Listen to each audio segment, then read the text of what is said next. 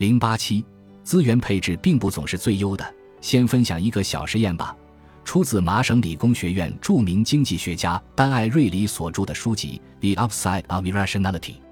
实验人员找来一百位大学生，男女各半，然后制作了一百张卡片，卡片上写了从一到一百，总共一百个数字，贴在每个大学生的背后。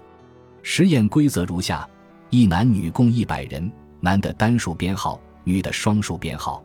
二编号为一至一百，但他们不知道数字最大的是一百，最小的是一。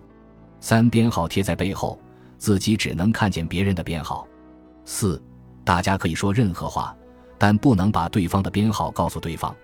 五，每个男生去找异性配对，异性有权拒绝，但配对成功后，两人加起来的数字越大，得到的奖金越高，奖金归他们所有。六，配对时间有限。这个实验规则很简单，就是在不确定自己价值的情况下，尽可能的找到具有更大价值的异性，实现合并效益最大化。在揭晓结果之前，我们先来想象一下自己会怎么做，市场会呈现什么样的状况。由于每个人都不知道自己的数值，但是知道所有其他人的数值，对于每个个体来说，找到数字最大的异性。争取配对成功就是最优选择，是不是意味着拿到一百的女生和拿到九十九的男生拥有最大的选择权，会第一时间配对成功？对于那些数字比较小，甚至是一二的人来说，是不是就没有异性愿意去跟他们配对？由于自己不知道自己的数值，只能盲目选择，会不会有些分值低的人撞大运配到一个高分值的异性呢？结果很奇妙。首先，绝大多数人的配对对象背后的数字都非常接近，俩人数字相差二十以上的情况非常罕见。比如五十五号男生，他的对象有百分之八十的可能性是五十至六十之间的女生。这说明两个问题：一是虽然大家都不知道自己的数字，但是通过配对过程的博弈，其实大概知道自己的数值所在区间。站在婚恋市场的角度。